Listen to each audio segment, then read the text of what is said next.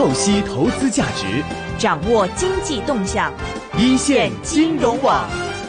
好的，又到了每周五下午的人工智能 AI 的环节。那么今天下午呢，我们是继续请到了粤港澳机器人产业联盟总干事 Debra 来跟我们一起聊一聊相关的话题。下午好，Debra。Hello，大家好，我是 Debra。那么今天 Debra 会给我们准备哪方面的话题？大家一起来聊一聊呢？呃，我今天准备的就是呃不同国家或地区的一些半导体或者是创新科技的一些发展的历史，或者是中间涉及一些文化背景，嗯然后可能有一些有趣的地方可以跟大家分享，或者是历史上面的一些资讯性的资料。嗯，那说到半导体跟芯片技术，其实大家目前感觉上啊，就是在亚太地区的话，好像都会觉得日本、韩国、台湾呐、这些国家跟地区，他们可能的这个技术相对是比较尖端一些，是吗？对啊，然后可能有的人会觉得哦，台湾可能呃开始没落了。嗯哼，那可是因为它深厚的历史，基本上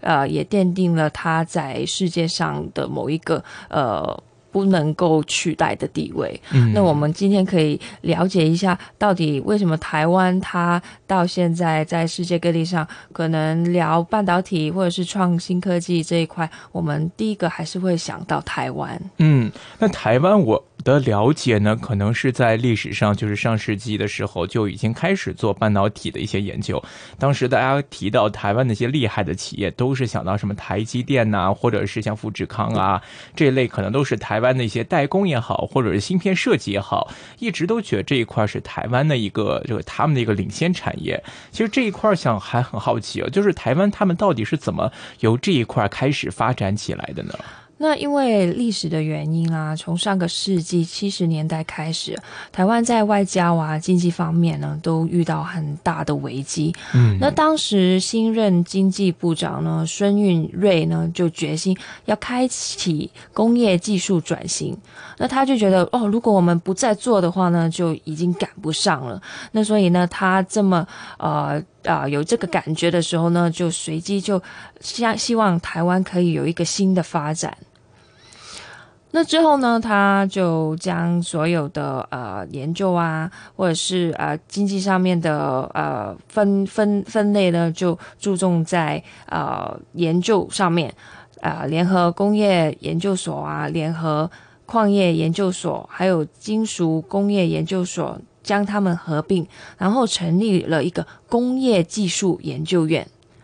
那这个可能就大家会觉得哦，没有什么特别。可是呢，他们技术上面呢，不不是自己啊、埋头苦干，或者是自己呃去研究而已，而是呢跟美国无线电啊、公司。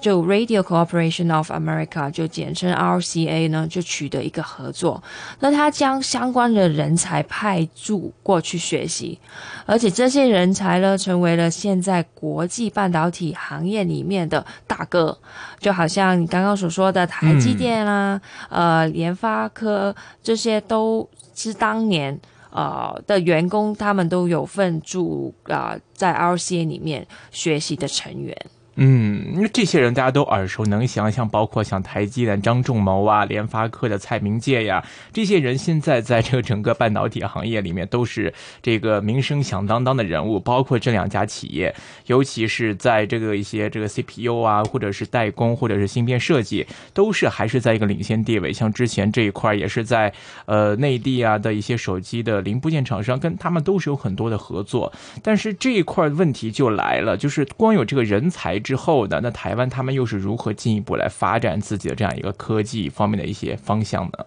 对，如果在只有人才的话，的确是不足够的。是，可是他们台湾就有很蛮长远的一个想法跟计划。那他们呢，就等这一批这一批从大学啊，或者是相关部门呃挑选出来的人才呢，学成归来以后呢，他就邀请他们要回回台湾，回自己的呃呃本土，嗯然后呢，建立起了呃世界上面呢第一个由政府主导成立的科技产业园区，就是新竹科技产业园。嗯那而且新竹产、科技产业园呢，也吸收了呃台湾清华大学、交通大学的人才研究资源。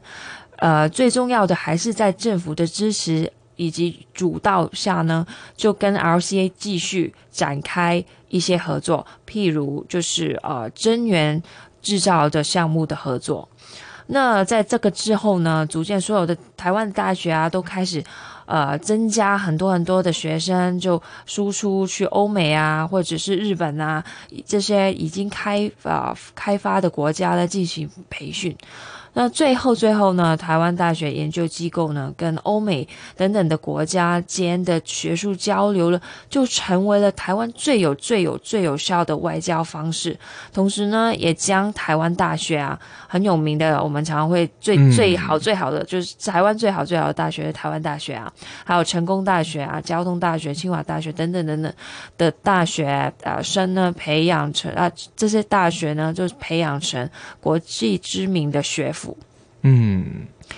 而且台湾大学的学术呢，技术研究方面呢，也融合了欧美大学的管理、日本大学的研发，以及国际上各个大企业保持着密切的联系。那所以呢，其实台湾大学的学生毕业之后呢，基本上呃会送到欧美啊、日本啊当地呢进行深造，而且会做相。关的课题的研究，那在欧美日的创立的各大半导体高技术公司之中呢，存在着很多很多台湾籍的研究员。嗯，那其实包括像我看到在我们的半导体领域的一些重要元件呐、设计啊、设备啊、材料啊这四大核心产业里面，台湾其实都有一个完善的人才研发机构。所以，我们从表面上看啊，好像台湾呢只是在这个电子元件方面、设计啊，还有部分材料领域有一个领先的优势。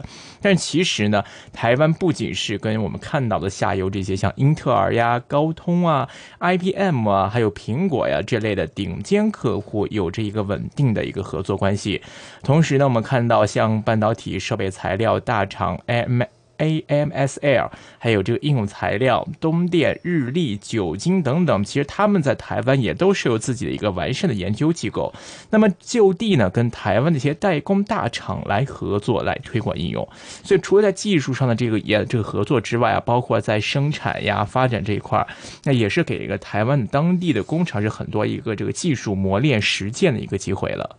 没错，而且呢，从呃上个世纪八十年代开始，呃，欧美日企业基于良好的合作关系，呃，就开始在台湾设立很多研发的部分。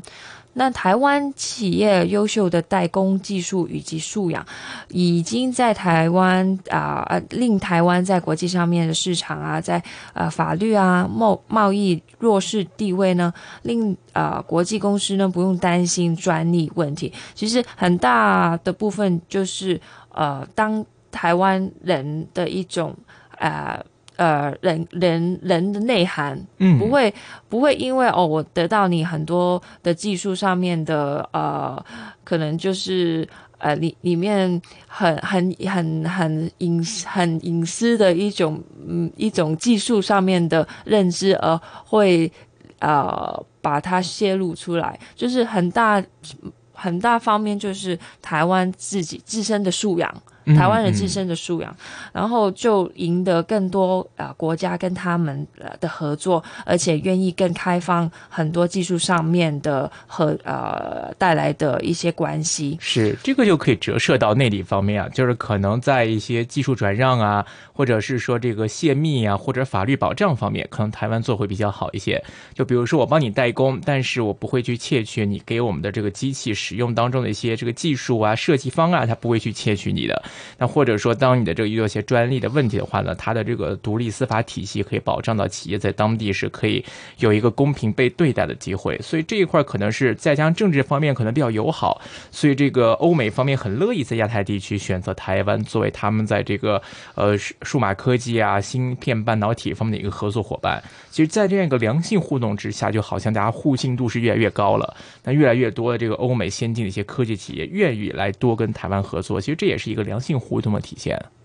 对，所以台湾的半导体产业呢，涉及的呃，真源制造、代工，呃，晶片的呃晶片的呃设计、封测、封装系统的设计、代工制造、面板的生产制造。内存是呃设计的制造等等，几乎这些其实都已经是半导体里面最主要、最主要的元件设计、设备、材料。几乎这这这么讲，其实基本上它就已经啊掌握到半独半导体它的一些生产上面最主要的内容以及啊技术在里面了。是，其实。不仅仅是跟欧美啊，其实，在现在的这个整个手机啊，或者是整个的这个数码的一个产业链里面啊，就是像台湾的很多代工企业，它已经不仅仅是说我在帮美国做一个生产的一个供应了，其实包括很多国产手机，他们的这个芯片的设计。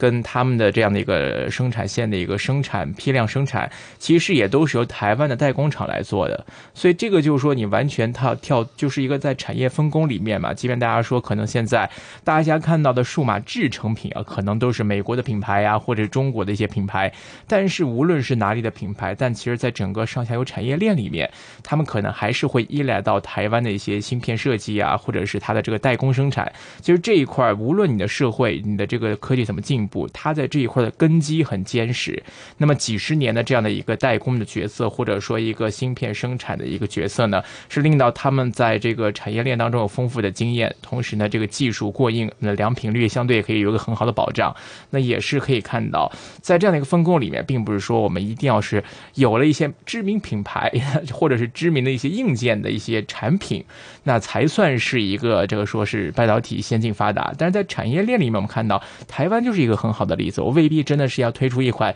超级厉害的手机品牌，在是打响国际。但是我自身的这个在产业链当中扮的一个角色，明显的一个优势，确实让它可以立于在无论这个世界怎么变化，可能你科技战再打，贸易战再打，怎么都好，但它都会让自己立于一个不败之地了。股票交易所鸣金收兵，一线金融网开锣登台，一线金融网。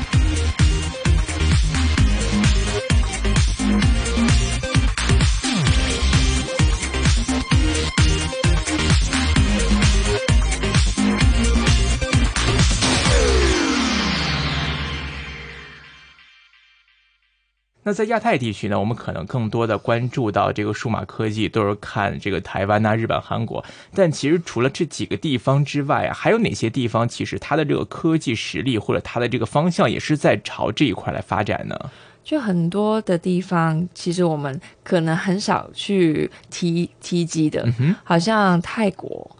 那我们一想到泰国，可能就是去度假啊，嗯，还有他们的米，对，在泰国米，泰国香米，对啊，或者是旅游这样子。那其实呢，当呃二零一六年呢，呃呃新的总统啊巴育呢，他在呃他在公布为了争取民心啊，那他就推出了一个泰国四点零，嗯，就为期二十年的产业革新的计划。那表面的目标呢，是要将泰国打打造成高新科技、高增值以及高创新力的国家。他希望聚焦十大创业产业，并创造十万个就业啊啊职位，以解除贫富悬殊，或者是啊让更啊政治意义呢更深层啊而推动这个泰国四点零。那它的核心的项目呢，就是曼谷的大湾区。哦，曼谷也有大湾区啊。这个是我觉得是还蛮特别的，因为我们常常就现在常常就会说粤港澳大湾区。那曼谷大湾区其实它包括了，就是有啊缅甸啊，呃呃那个。辽辽国，嗯，跟那个马来西亚，它你如果在地图上面刚刚好就是看到它那个海海湾，就刚刚贯穿这几个城市。那他希望，呃，可能我们呃概念上会觉得他们的科技会比较落后，是啊。那他就带有一个在这个泰泰国的大湾区有一个领导的地位这样子。嗯，其实说泰国，刚刚其实我们提除了刚才提到像这个泰国香米啊，或者这个泰国的这个旅游啊、度假也好啊，其实我之前有看过一些泰泰国的一些这个广告剧啊，其实，在 Facebook 上大家能看到很多嘛，就是泰国的一些很走心的广告啊，就是可能你看着一个小故事，嗯。你前面看着很感动，嗯或者你还没找到重心对呃中心，但最后一看，突然一个很感动的一个瞬间会贯穿全片。就这些设计会觉得泰国这个国家或者这个民族好像挺有创意的，至少在广告啊或者这一块影视编排上，哎，我觉得这个国家好像它的或者编剧啊或者这个影视拍摄思路，我觉得挺特别的。就如果照这个民族特性，我觉得在数码科技方面多想一想，多动一动脑筋，可能这个创新对他们来说应该会是一个强项。对对，你这样讲，我会觉得泰国它很有人情味，对，以及跟我们一般觉得哦，科技应该就是冷冰冰的，有一点不一样的感觉。而且它呃，就像我们刚刚所说，它推动了很多它的改革上面有很多的计划。嗯，那十大目标产业五个呢，就啊、呃是呃希望是新新技术已有的优势产业，好像是啊、呃汽车的制造业啊，智能电子产业，高端的旅游以及保健啊、旅游业、农业还有生物啊、技术。食品加工业，那另外五个呢，就是提供呃投资新机会的未来的产业，包括呢机器人制造业、航空业、呃生物染啊、染料，还有生物化学、数字经济全方位的医疗产业。那这些都是我们感觉是好像是冷冰冰的一些科呃就是产业。嗯，那值得提的呢，就是呃，我们不熟悉泰国的话呢，可能就外外外呃外来的国家去投资的话呢，就可能就只依照这些方向去投资或者是去发展。是那其实，嗯，泰国本身这个呃政府或者是人民他们的社会责任责任呢是非常的看重的，那就是他他。无论是泰国当地民众或者是政府呢，他都对环境保护啊，都有一个相当重的责任感。嗯所以呢，尽量去当地去投资的话呢，应该要安排啊、呃可能要想想他们当地的就业啊，或者是要开展一些奖学金啊，或者是呃公益的项目。那可能当地遇到发，因为泰国也常常会有一些天灾啊，嗯，那如果当地遇到发生灾难的时候，那在当地投资的公司也要尽他们所能啊，去进行一些捐赠啊，或者是一些慈善的活动，因为他们的文化其实呃是就像你刚刚说的，他们从他们的广告里面看到，其实很重人情味，是是，而且他对社会的反馈是有很大的责任心。嗯哼，所以这样的来看的话，其实泰国它想发科技，它应该会有这样的一个这个先天的一些基因在里面。但是他们目前如果要发展这个科技的话，其实这个方向特别多嘛。有没有说泰国可能是想往哪个方面去发展自己的这个科技方面的一些实力呢？因为在它的公布那个改革上面呢，它还有一个呃核心的项目，嗯就是东部经济走廊，它是在泰国四点零战略下面呢一个。呃，核心的项目，那这个项目呢，呃，规划呢，就是希望在泰国东部沿海的北流啊，呃，春武里还有罗永这个三个地方大力发展基础的设施，那实行呢一系列的一系列一系一系列的投资优惠政策，啊，希希望鼓励它就 add value 的一些产业发展这样子。嗯，嗯去增加它一些高附加值啊。那么另外，其实我们也看到，就是我们做科技，可能你可能是做芯片，你可能是做半导体，我是做光纤，我是做五 G 基建。那其实这一刻每个方向都不同。那泰国它其实本身有固有的一些优势，比如说它可能会这个农业比较发达，它的这个香米可能是一年三熟，是一个粮食的主要供应产区。那么这一块可能它就可以哎把这个农业来通过科技更加的这个高效化。包括汽车，其实泰国也有很多自己的这个当地的汽车业，像很多日本品牌在泰国那边都有很多汽车的生产商。那么，如何将这个汽车电子化来电子汽车，或者是打造一些这个呃智能的汽车呢？其实这个也会是泰国这样一个发展的方向。包括像这个数位科技，还有石化工业，那么一些石油的一些采集的工程，还有一些生物科技等等，其实这些可能都会在将来我们在泰国这个东部经济走廊当中啊，可能会看到出现的一些创新产业了。还有的就是我们常常就提到泰国，就会想到的就是旅游，对，还有振兴，所以呢，呃，医疗。旅游这方面呢，其实他们也有就不畏言的，他们也会在这方面发展。嗯。那我们看到呢，目前这个泰国四点零的计划呢，目标是可以在这个二零三六年之前，将泰国转型成为一个高科技、高附加值还有高创造力的国家。目前我们能看到，他们将要聚焦的十大目标产业是包括有新时代汽车、高端智能电子产业、高端旅游及医疗旅游，还有这个现代农业、生物科技、未来食品、自动化设备与智能机械、航空及物流，还有这个生物燃料、环保。数位科技、互联网及高端医疗业。那么，泰国政府也是希望是可以通过多项的基建，可以保促进到这个经济的增长，然后保证这个 GDP 的增速有更大的一个提升。其实，如果循着这个科技的方向，相信那泰国节省自己的这个结合自己的民族特色，应该会有一个长远的发展。那如果大家在这一块有兴趣或者愿意多了解的话呢，不妨多关注关注泰国方面的这样的一个变化，说不定也可以给自己发掘到更多的一个投资机会了。好的，今天时间关系呢，我们今天先跟。Debra 聊到这里，非常感谢 Debra 给我们带来的话题跟分享。我们下周节目的同一时间再会。股票交易所鸣金收兵，一线金融网开锣登台，一线金融网。